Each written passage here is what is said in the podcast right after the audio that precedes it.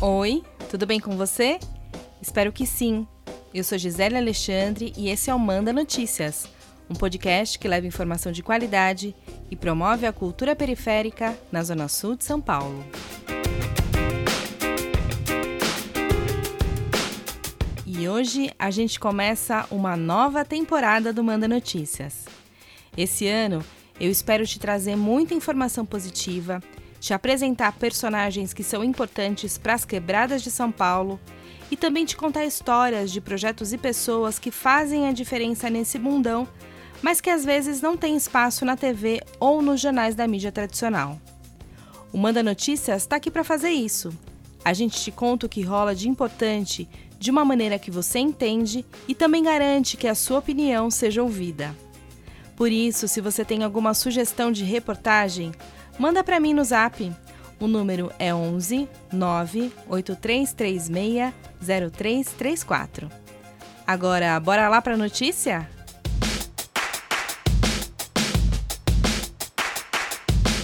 Depois de quase dois anos em aulas à distância ou semipresenciais, a gente começa a retomar a rotina que tínhamos antes da pandemia porque em 2022 a volta às aulas é 100% presencial. E eu confesso que eu estou bem feliz com isso, porque para quem não sabe, eu sou mãe do Pedro Henrique, de 10 anos, que vai para a quinta série aqui no MMF no Capão Redondo.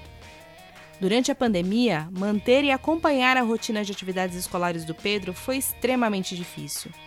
Mas eu tenho a consciência que para muitas mães da quebrada que não têm acesso à internet como eu, o negócio ficou ainda mais complicado. Se em 2020 o desafio foi aprender a colocar as crianças em frente à TV para assistir às aulas, e ainda aprender e ensinar as crianças a usarem as plataformas para fazer as atividades, em 2021 eu achei que seria um pouco mais fácil. Mas lidar com o esquema de rodízio entre aulas presenciais e online e ainda conviver com medo da criança voltar da escola contaminado pela Covid foi puxado demais.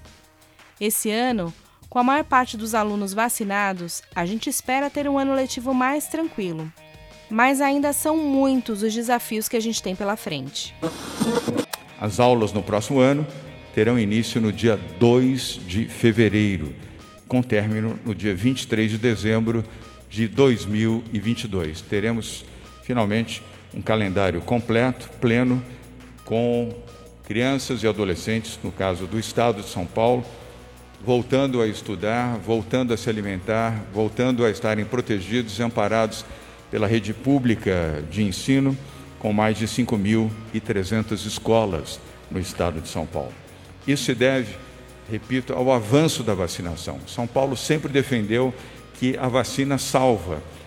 Essa fala aí do governador de São Paulo, João Dória, é de novembro de 2021. Como você ouviu, as aulas de 2022 em toda a rede estadual começam amanhã, no dia 2 de fevereiro. Já aqui na capital, as escolas da rede municipal retornam às atividades no dia 7 de fevereiro. A data é a mesma para os alunos da educação infantil, dos ensinos fundamental e médio, da educação para jovens e adultos e também das escolas municipais de educação bilíngue para surdos. Para tentar entender como as famílias das quebradas estão se preparando para essa volta às aulas, a gente conversou com duas mães que nos contaram como estão os sentimentos nesse momento tão importante. Oi, meu nome é Tamires Brito, eu moro em Interlagos e eu sou pedagoga. Eu sou a mãe do Antônio, ele tem dois anos e ele frequenta a SEI. O Antônio começou a frequentar a SEI durante a pandemia. Ele começou a, a frequentar a escola em março de 2021.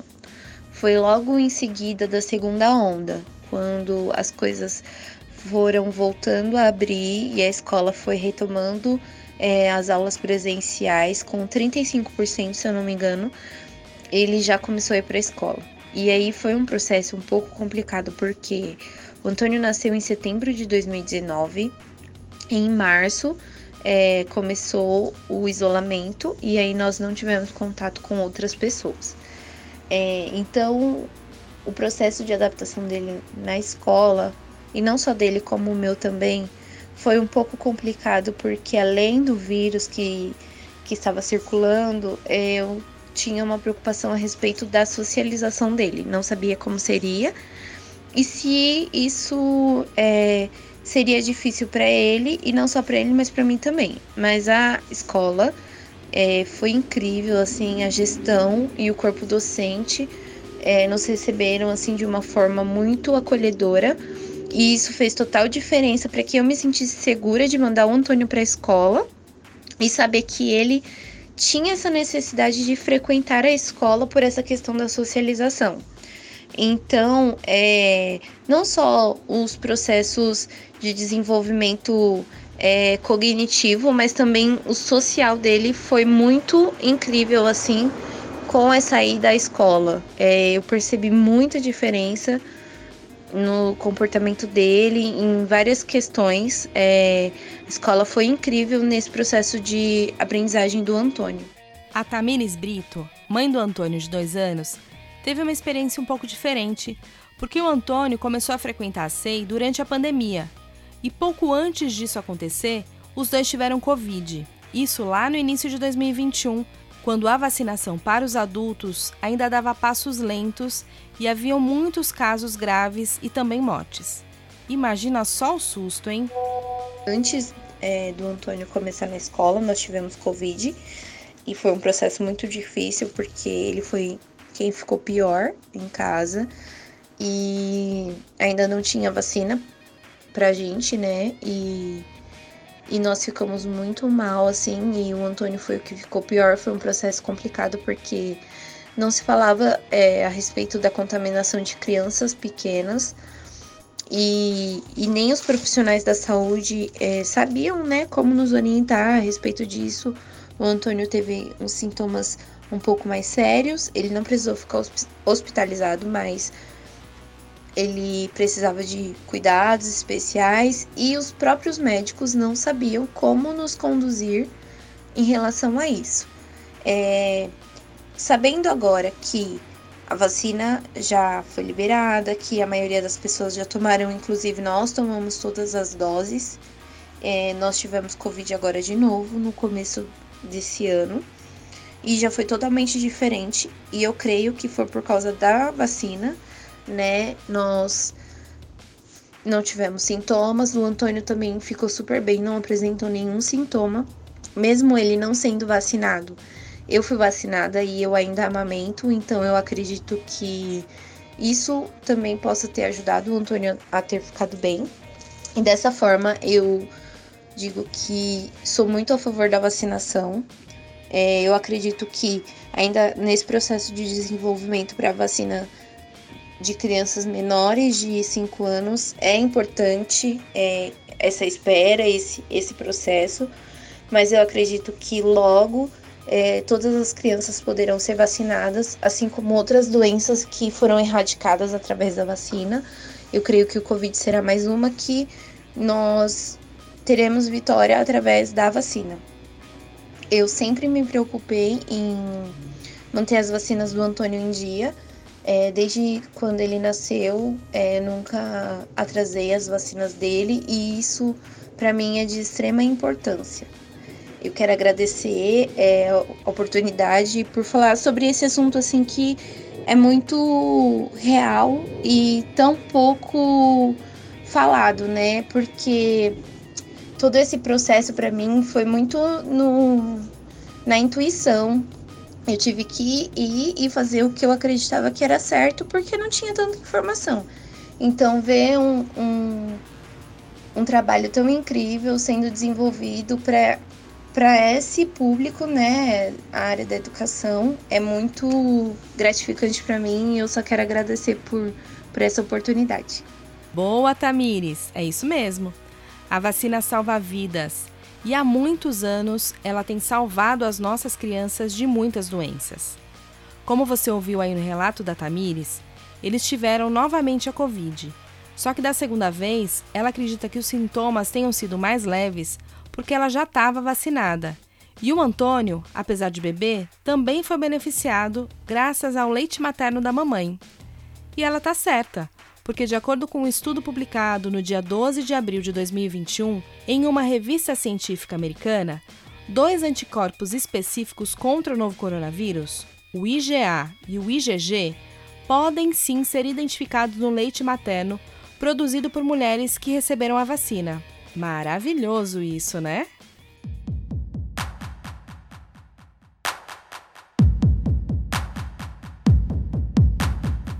Por falar em vacinas, a gente que é mãe ou pai tenha consciência de que só quando todos estiverem imunizados a gente vai conseguir enviar as crianças para a escola com um pouco menos de medo.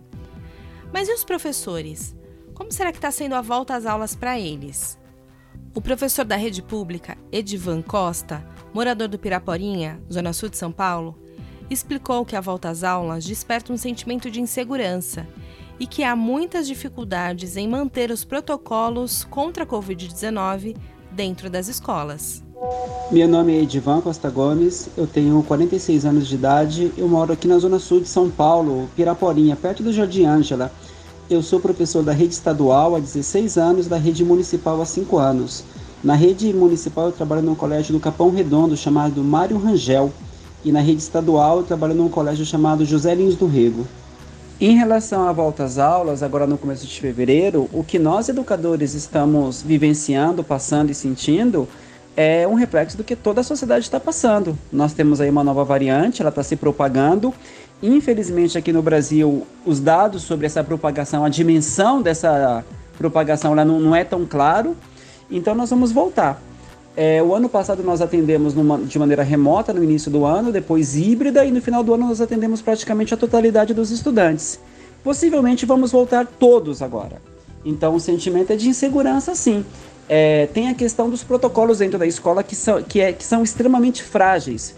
Por mais que a, as equipes gestoras queiram fazer um protocolo que dê conta dessa questão da segurança, o que eu vivenciei o ano passado dentro das escolas deixa muito claro, pela dinâmica da juventude, pela vontade de querer compartilhar, é muito difícil você manter os critérios de os protocolos de segurança dentro da escola. Então, nesse momento, a segurança que eu sinto, ela está mais alicerçada na questão da vacinação do que efetivamente na crença de que a escola tenha condições de manter os protocolos. Realmente, Edivan, os protocolos são essenciais, mas a gente não pode deixar de olhar para as vontades dos alunos de querer interagir entre eles. Com certeza vai ser um desafio. E um outro desafio é a evasão escolar, porque durante a pandemia muitas crianças perderam a vontade de ir para a escola. De acordo com um estudo divulgado pelo Fundo das Ações Unidas para a Infância da Unicef, no final de 2020, aqui no Brasil, mais de 5 milhões de crianças e adolescentes entre 6 e 17 anos estavam fora da escola. E mais de 40% eram crianças entre 6 e 10 anos, faixa etária em que a educação estava praticamente universalizada antes da pandemia. Eu acho que um dos traços mais marcantes desse período pandêmico foi a exclusão não só a exclusão daqueles que foram embora, e foi uma quantidade expressiva de estudantes. Numa sala de terceiro ano, aí, pelo menos 10 a 15% dos estudantes, eles simplesmente abandonaram. Mas eu digo também a exclusão daqueles alunos que estão formalmente matriculados e que foram promovidos, porque o critério para aprovação de estudante o ano passado não foi a, o rendimento, não foi aquilo que efetivamente ele aprendeu, mas o simples fato dele se manter conectado. E estar conectado nem sempre se traduzir em aprendizado. Então, teve-se um impacto grande em termos de evasão de estudantes, e isso é uma coisa que é um reflexo direto da exclusão social e da exclusão digital.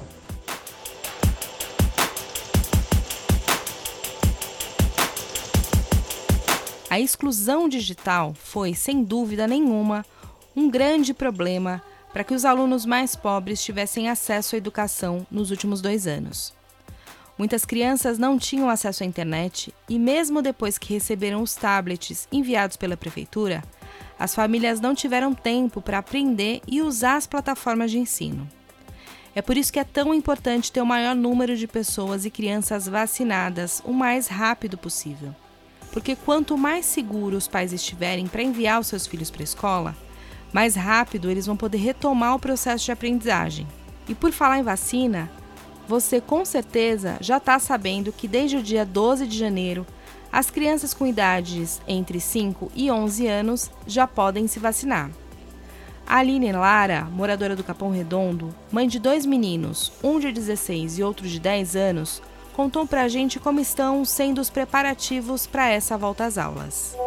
É, me chamo Aline Lara Rosa Soares, moro no bairro do Capão Redondo.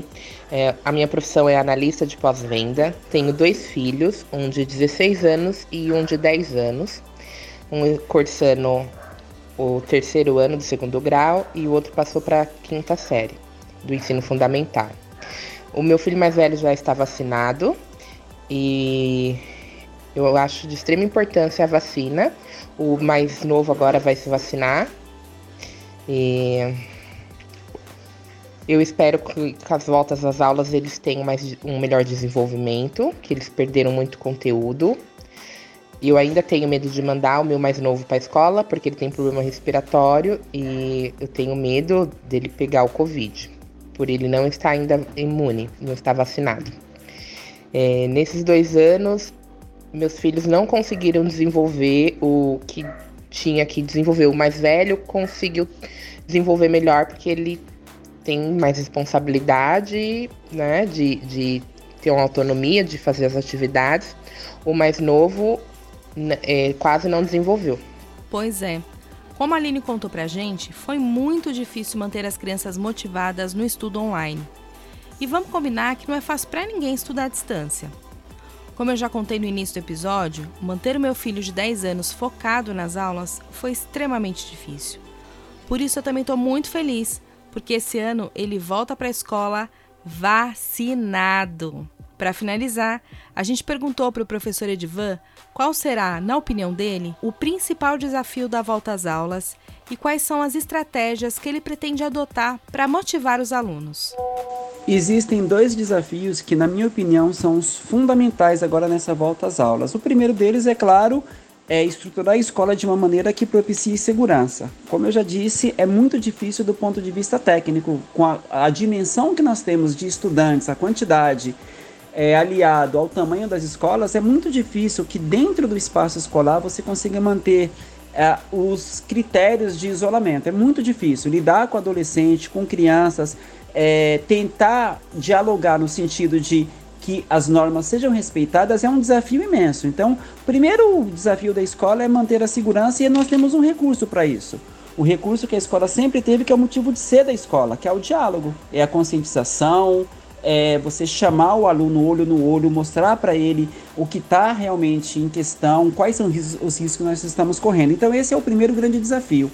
O segundo desafio é dar conta dessa defasagem. São dois anos praticamente aí de aulas dadas numa estrutura extremamente deficitária. A exclusão digital ela se mostrou totalmente presente e excludente. Então, são os dois principais desafios: dar conta da segurança e dar conta da defasagem pedagógica desses estudantes.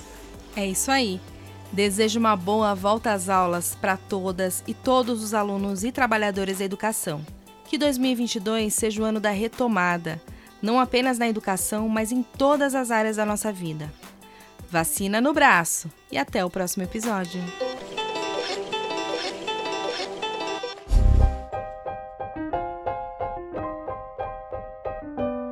Agora você também pode contribuir com o nosso jornalismo. É só acessar www.apoia.c barra para se tornar um apoiador do nosso trabalho. O Manda Notícias tem produção de Kaline Santos, roteiro e apresentação de Gisele Alexandre, design gráfico e edição de áudio de Miller Silva e distribuição nas redes sociais de Ricardo Batista. A realização deste episódio tem o apoio do Atuação Perifasul.